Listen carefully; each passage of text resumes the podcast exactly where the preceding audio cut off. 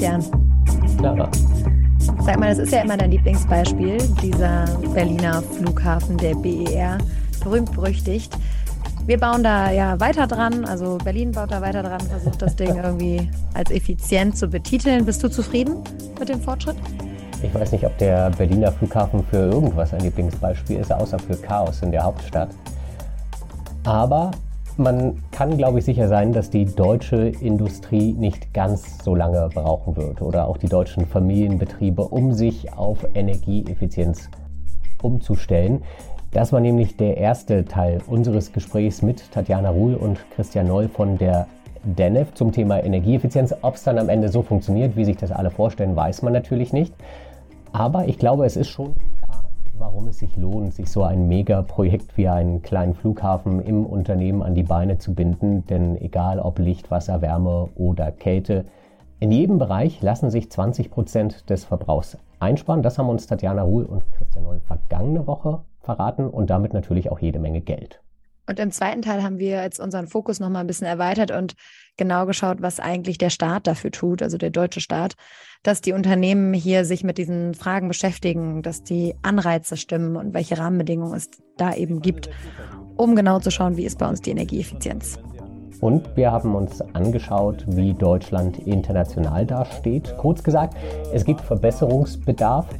Und dann haben wir mit Tatjana Ruhl und Christian Noll natürlich auch noch über die Frage gesprochen, wie viele Emissionen wir am Ende eigentlich einsparen, wenn wir eine effiziente Industrie haben in Deutschland, effiziente Unternehmen.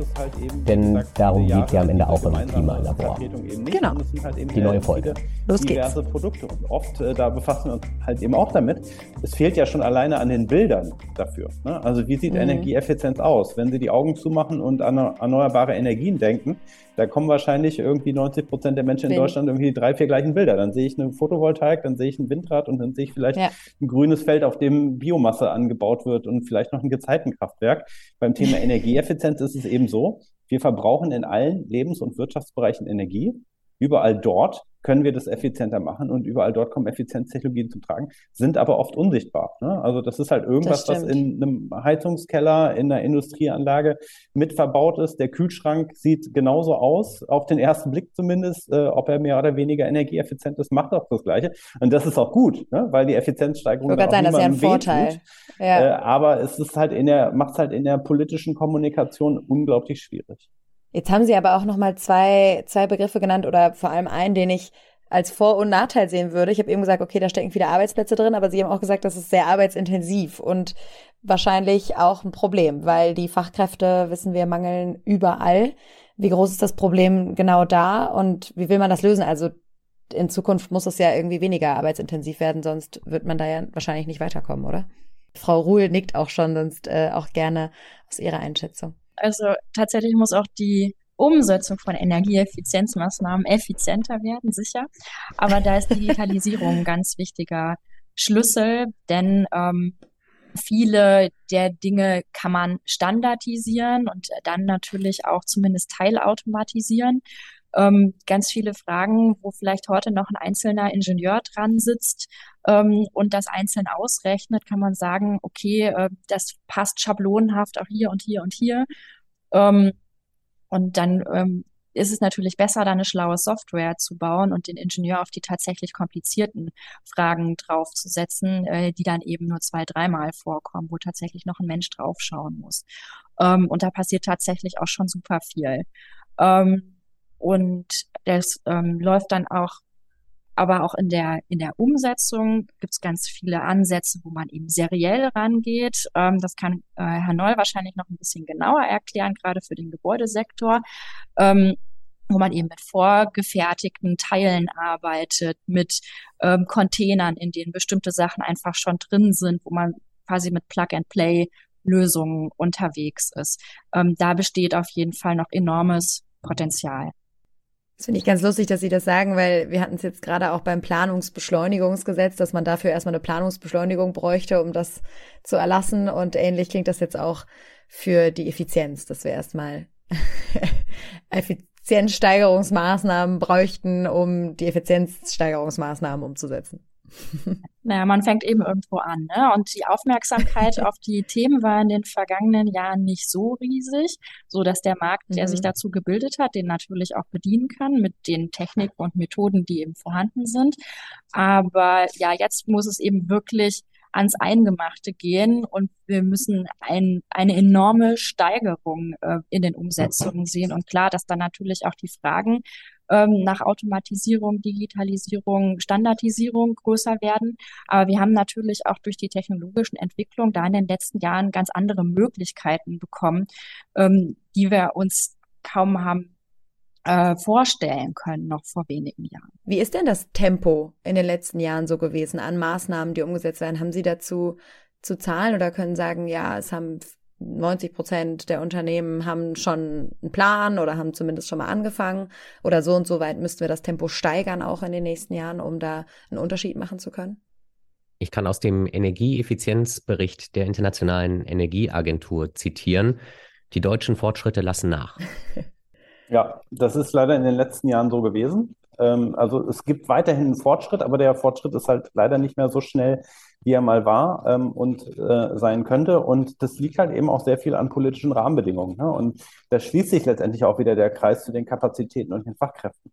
Also warum sollte ich als Handwerksunternehmen sagen, ich investiere in äh, Ausbildung? Das hat ja dann auch viel mit, äh, mit Einwanderung beispielsweise zu tun, wenn ich jemandem halt quasi nicht nur das Handwerk vermitteln muss, sondern auch nochmal eine sprachliche Herausforderung habe. Warum sollte ich das tun, wenn ich mir nicht sicher sein kann, dass ich den in dem Bereich äh, in den nächsten zehn Jahren auch beschäftigen kann?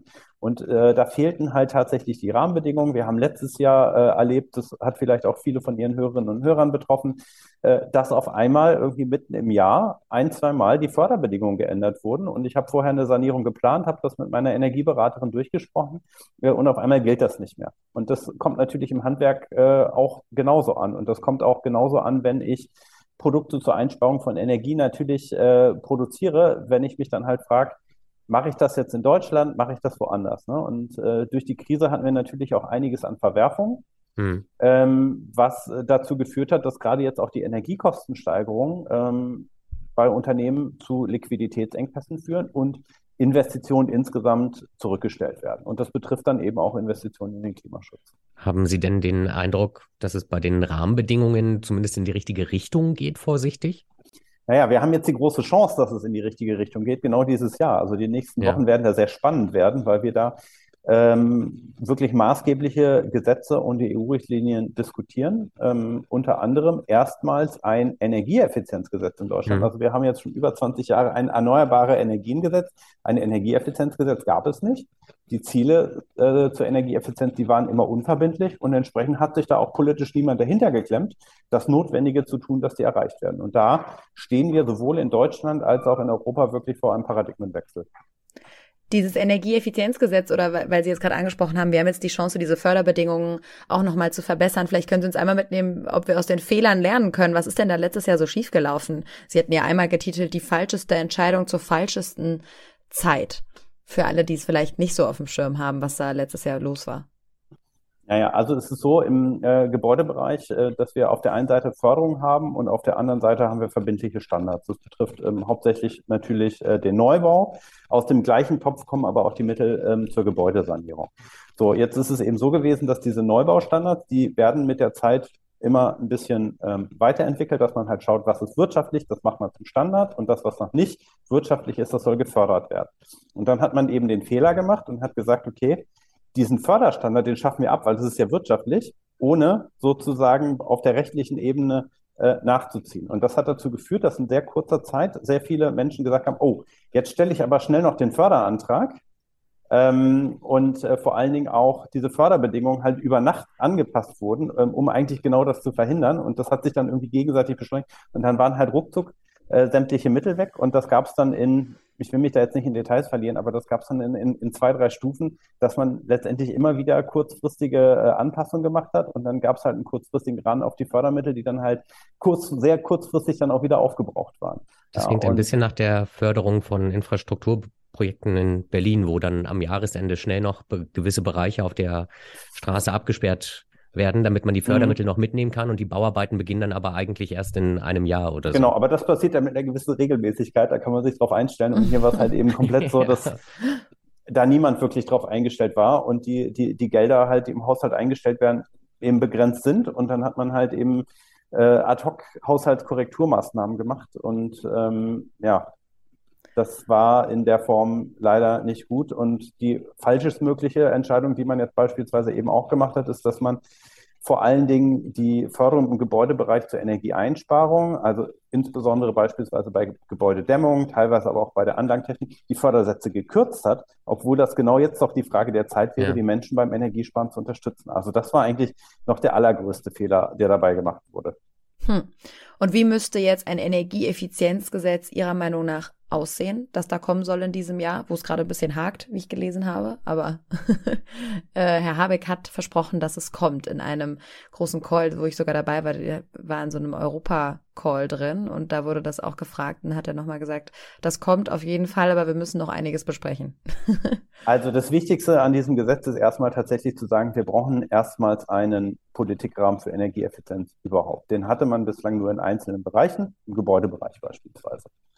Mhm. Ähm, das fängt an mit wirklich verbindlichen und ambitionierten Zielen. Wie viel Energie soll eingespart werden? Und dann wird sozusagen auf der nächsten Ebene die Bundesregierung verpflichtet, Programme aufzuerlegen, aber auch die Länder. Die müssen auch einen gewissen Teil dazu beitragen.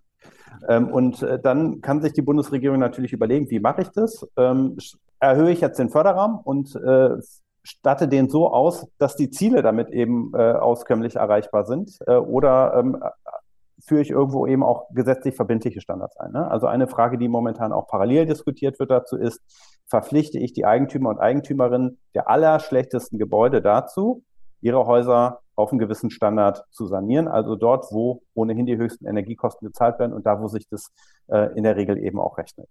Das heißt, was kommt auf Hausbesitzer, Hausbesitzerinnen oder eben auch Unternehmer und Unternehmerinnen zu.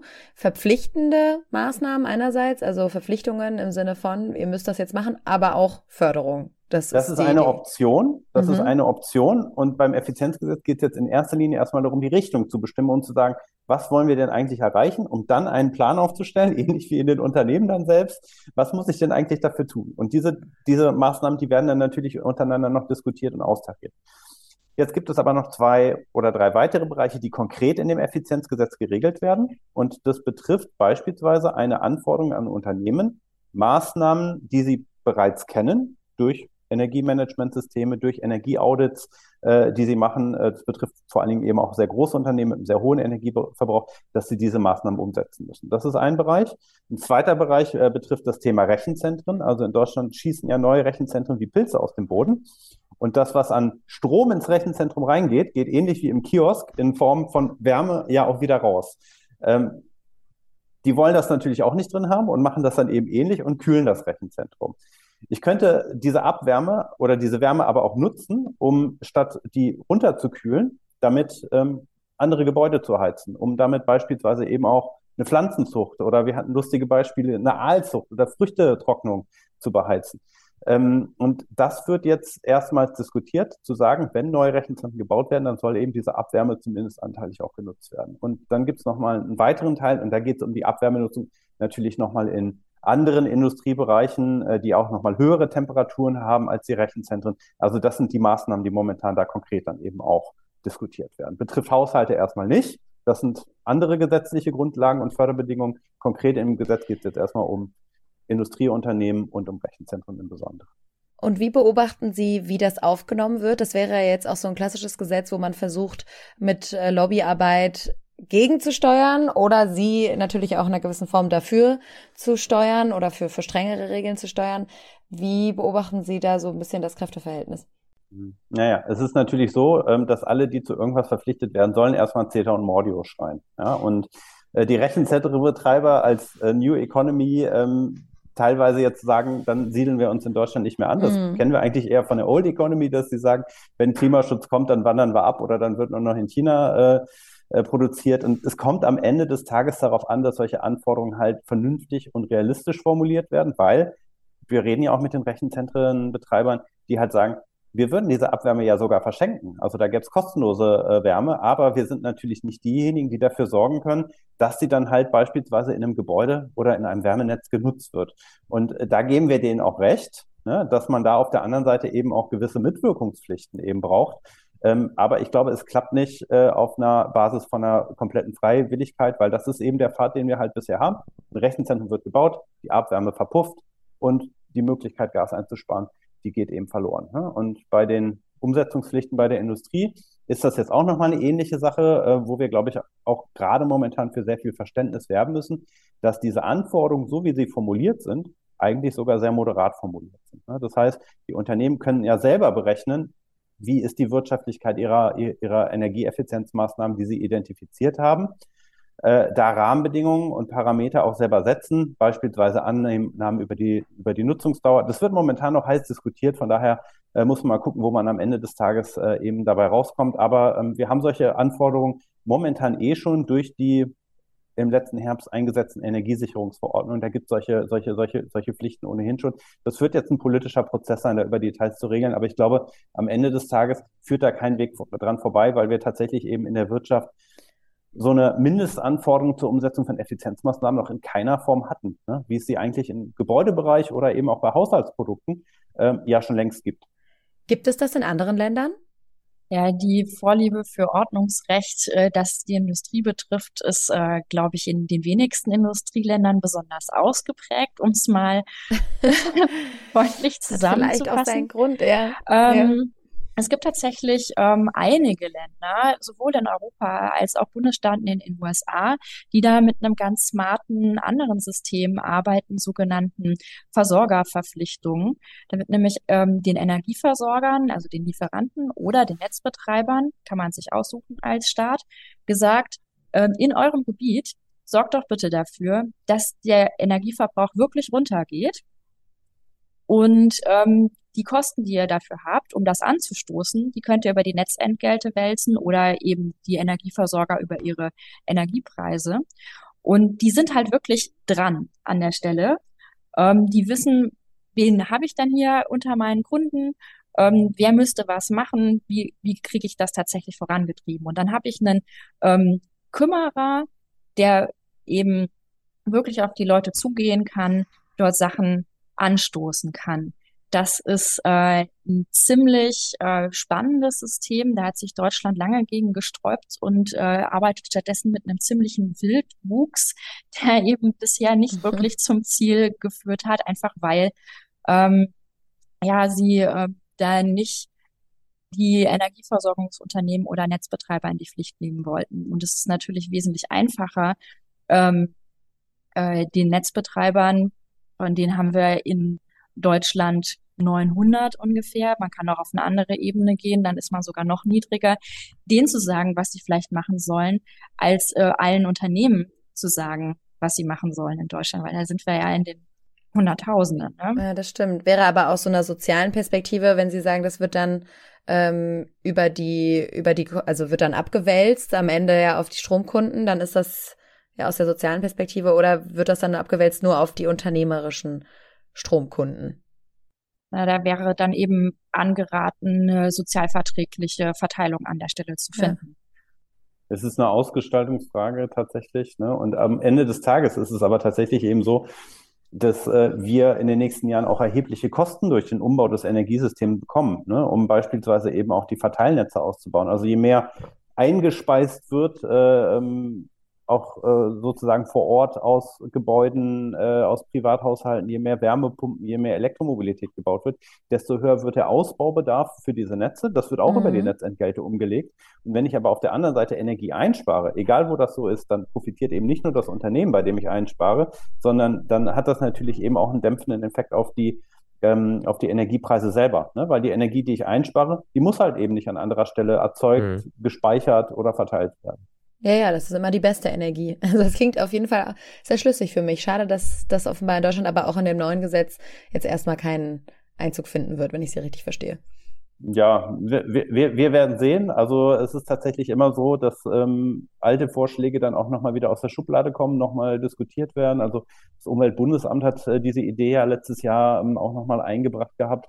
Äh, diese Systeme, wie wir die aus anderen Ländern kennen, eben äh, einzusetzen. Aber da gehen halt unterschiedliche Länder ganz unterschiedliche Wege. Ne? Und wenn Sie jetzt mal irgendwie zum Beispiel nach China gucken, äh, die gehen da halt sehr streng dirigistisch vor. Ne? Also es gibt halt eben auch Länder, da gibt es harte Verbrauchscaps für Unternehmen, da werden halt tatsächlich Energiemengen rationiert.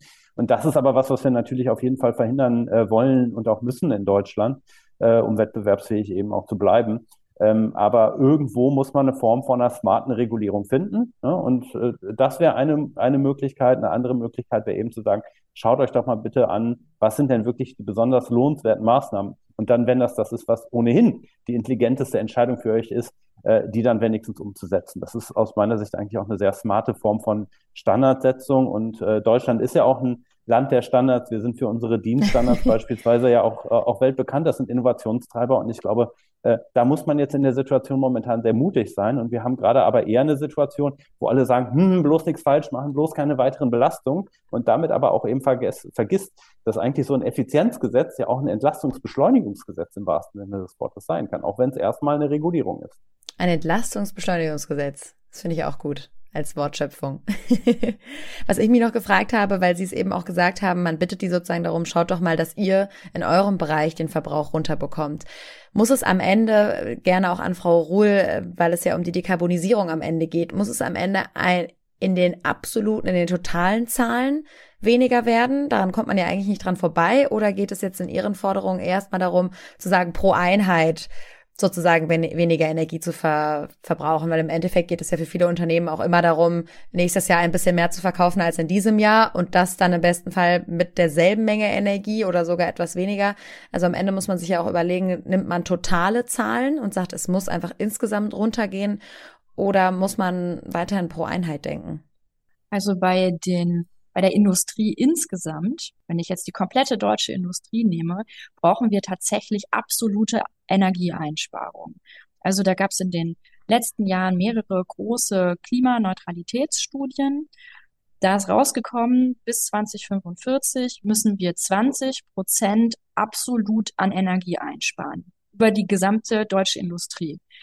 Trotz Wirtschaftswachstum, trotz Zusatzverbräuche, die aus bestimmten Dekarbonisierungstechnologien wie Carbon Capture and Storage, also wirklich, also Auffangen von CO2 beispielsweise auf jeden Fall noch dazukommen werden, müssen wir trotzdem insgesamt 20 Prozent Energie einsparen, damit das irgendwie klappt mit der Klimaneutralität. Das ist richtig heftig. Und ähm, deswegen brauche ich natürlich einen schlauen Politikrahmen, um das zu steuern. Denn das einzelne Unternehmen für das gilt das natürlich nicht. Einzelne Unternehmen müssen insbesondere energieeffizienter werden.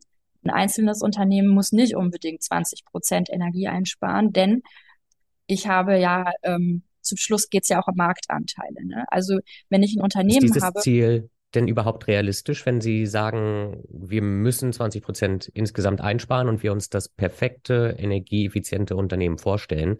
Da wird Abwärme genutzt, da werden die ersten Prozesse elektrifiziert, da arbeitet man oder da nutzt man LED-Leuchten, da sind Kühlschränke der Energieeffizienzklasse A. Ähm, hat man dann diese 20 Prozent automatisch oder wie weit kommt man denn mit diesen Maßnahmen? Ja, also es funktioniert tatsächlich. Diese Studien sind ja nicht im luftleeren Raum hm. ähm, entstanden, sondern es ist geguckt worden, ähm, was müsste ich denn machen? Also in der Industrie bedeutet das, die Zielerreichung, 20 Prozent absolute Einsparung, dass über die Industrie insgesamt alle ähm, wirtschaftlichen Potenziale genutzt werden. Das heißt, die Industrie muss nicht mal irgendwas machen, was sich für sie nicht rechnet, sondern nur Dinge, die sich sogar mit einer reinen Geldbrille auflohnen würden. Das ist ein eine super Botschaft. Das ist nämlich im Gebäudebereich anders. Da werden wir ganz viel Förderung zusätzlich brauchen. Aber im Industriebereich ist es so, dass eigentlich nur Sachen gemacht werden müssen, die sich rechnen. Und ja. dann schaffen wir das tatsächlich auch. Aber wenn Sie sagen, dass einzelne Unternehmen argumentieren oder sagen, die 20 Unternehmen muss ja nicht ich erreichen, es kann ja auch ein anderes Unternehmen 30 Prozent effizienter werden, dann reichen bei mir vielleicht 10 Prozent oder so. Wie, wie wird denn kontrolliert, dass jedes Unternehmen tatsächlich das macht, was sinnvoll ist? Also die Unternehmen haben im Zweifelsfall alle eine Art Liste bei sich liegen, wo die Maßnahmen draufstehen, die im einzelnen Unternehmen sinnvoll wären. Ja. Entweder durch ein Energieaudit oder die angesprochenen Managementsysteme. Und ähm, da müssen die eine gründliche Wirtschaftlichkeitsberechnung durchführen, tatsächlich sogar eine Vergleichsmethode zu auch Investitionen in Kernprozesse, also neue Produktionsstraße oder so. Und wenn dann dabei rauskommt, nee, ähm, dass äh, die Energieeffizienzmaßnahme, die wirft am meisten Geld ab, dann müssten die die durchführen. Also so sind im Moment gerade die Überlegungen. Das reicht auch tatsächlich. Und sowas kann man dann klassisch mit einer Stichprobenkontrolle, Behörde, Energieauditoren eingebunden kontrollieren. Das heißt aber, Sie würden wirklich sagen, diese, dieser, ich glaube, Herr Noll hat es ganz zu Beginn gesagt, diese Idee, man kann dasselbe tun, nur mit weniger Energie, das würde funktionieren. Also obwohl wir 20 Prozent eben für dieses Klimaneutralitätsziel einsparen müssten, können wir weiter wachsen als Wirtschaft, als Industrie insgesamt. Das wäre ja. möglich. Ja, genau. Das funktioniert auf jeden Fall. Das ist in den Modellen an der Stelle hinterlegt. Das ist sogar ein ganz wichtiger Punkt, ne? Und das ist bei bestimmten Branchen natürlich auch umso wichtiger. Ne? Also wenn wir effizienter werden wollen und wenn beispielsweise auch die äh, die Produktion von Klimatechnologien in Deutschland steigen soll, werden wir natürlich in einzelnen Bereichen sogar ein Verbrauchswachstum erfahren. Äh, aber unterm Strich muss das Gesamtziel natürlich sein, den Gesamtverbrauch zu senken. Also der Punkt ist, dass Unternehmen, die das nicht machen, die nämlich mit höheren Energieverbräuchen in die nächsten Jahre und Jahrzehnte gehen, die werden einfach irgendwann nicht mehr wettbewerbsfähig sein. Das heißt, wenn ich als Unternehmen meine hm. Effizienzmaßnahmen konsequent durchziehe und dann damit meine 10, 20, vielleicht sogar 30 Prozent einsparen kann zum Schluss, dann kann ich natürlich auch günstiger produzieren und äh, verdränge damit Unternehmen, die das nicht machen aus dem Markt. Und auf die Art und Weise werden zum Schluss eben auch diese 20 Prozent absolut erreicht, auch wenn ein Einzelunternehmen vielleicht ähm, einen größeren Verbrauch hat. Jetzt taucht ja immer wieder dieser Begriff Wasserstoff auf, der auch mich nicht loslässt tatsächlich, weil das ja immer so der, der Treibstoff der Zukunft ist. Aber wir haben jetzt in vielen Folgen schon gelernt, dass Wasserstoff alles andere als effizient ist weil der halt bei jeder, bei der Erzeugung, bei der Umwandlung immer wieder Energieverluste hat. Ist denn dieser Plan, dass wir aus Deutschland einen Wasserstoffstandort machen oder ja eigentlich aus der gesamten EU, steht der im Einklang mit Energieeffizienzmaßnahmen? Ja, ganz schwieriges Thema. Christian, willst du zuerst?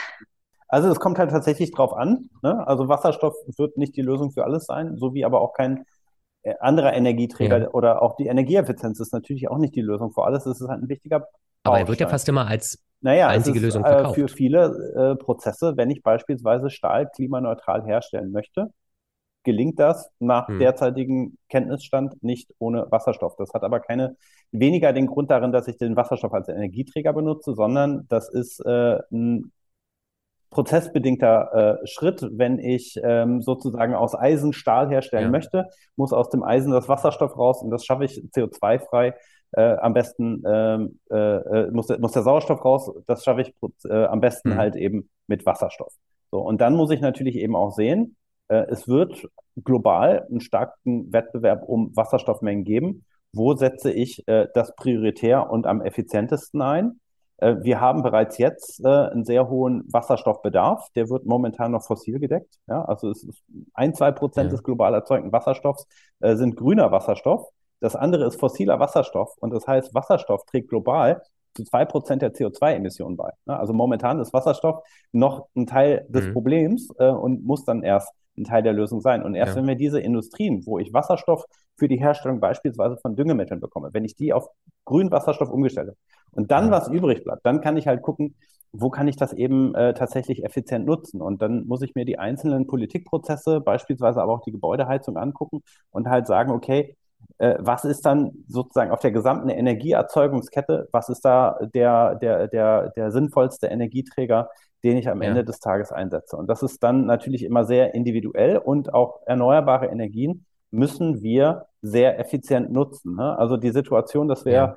äh, irgendwo dahin kommen zu sagen, wir, wir, wir können das verschwenden, Hauptsache, das ist irgendwie CO2-neutral ja, da werden wir absehbar nicht hinkommen und das wird uns auch Steine in den Weg legen, auch ähm, ja. wenn es am Ende tatsächlich sogar auch Situationen geben kann, wo man dann halt sagt, ich habe hier eine Windproduktion, ich kann den Strom nicht einspeisen, dass auch lokal Wasserstoff produziert werden wird und äh, wo es dann eben auch äh, Anwendungsfälle gibt, wo das dann halt eben tatsächlich sinnvoll ist, das trotzdem zu tun.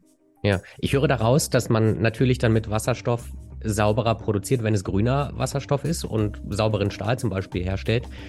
Aber noch steht tatsächlich nicht fest, ob wir dann auch Geld sparen. Ja, über die Preisaussagen traut sich, glaube ich, keiner momentan wirklich einen Sprung zu machen. Und da kommt es natürlich auch immer auf die Situation an. Ne? Es gibt äh, wahrscheinlich Zeiten, wo ich Sauerst äh, Wasserstoff sehr günstig produzieren kann. Es gibt auch Standorte auf der Welt, wo ich das sehr günstig machen kann. Aber es wird halt einen Preiswettbewerb geben. Also die Idee von der Sonne, mhm. die uns keine Rechnung schickt, das war früher immer so ein Slogan. Ne? Also auch wenn ich das in, ich glaube in sechs Minuten in der so Sahara Energie. theoretisch kostenlos äh, produzieren möchte, muss ich ja natürlich trotzdem mit den, mit den Ländern da irgendwie einen Deal machen. Warum sollten die den uns geben. Ne? So. Ja, irgendwie muss er ja herkommen. Ja, auch eine der Dinge, an denen hart gearbeitet wird. Herr Neul, Frau Ruhl, vielen, vielen Dank für das Gespräch. Wir werden beobachten, was aus dem Energieeffizienzgesetz wird und dann vielleicht nochmal mit Ihnen sprechen. Sehr gerne.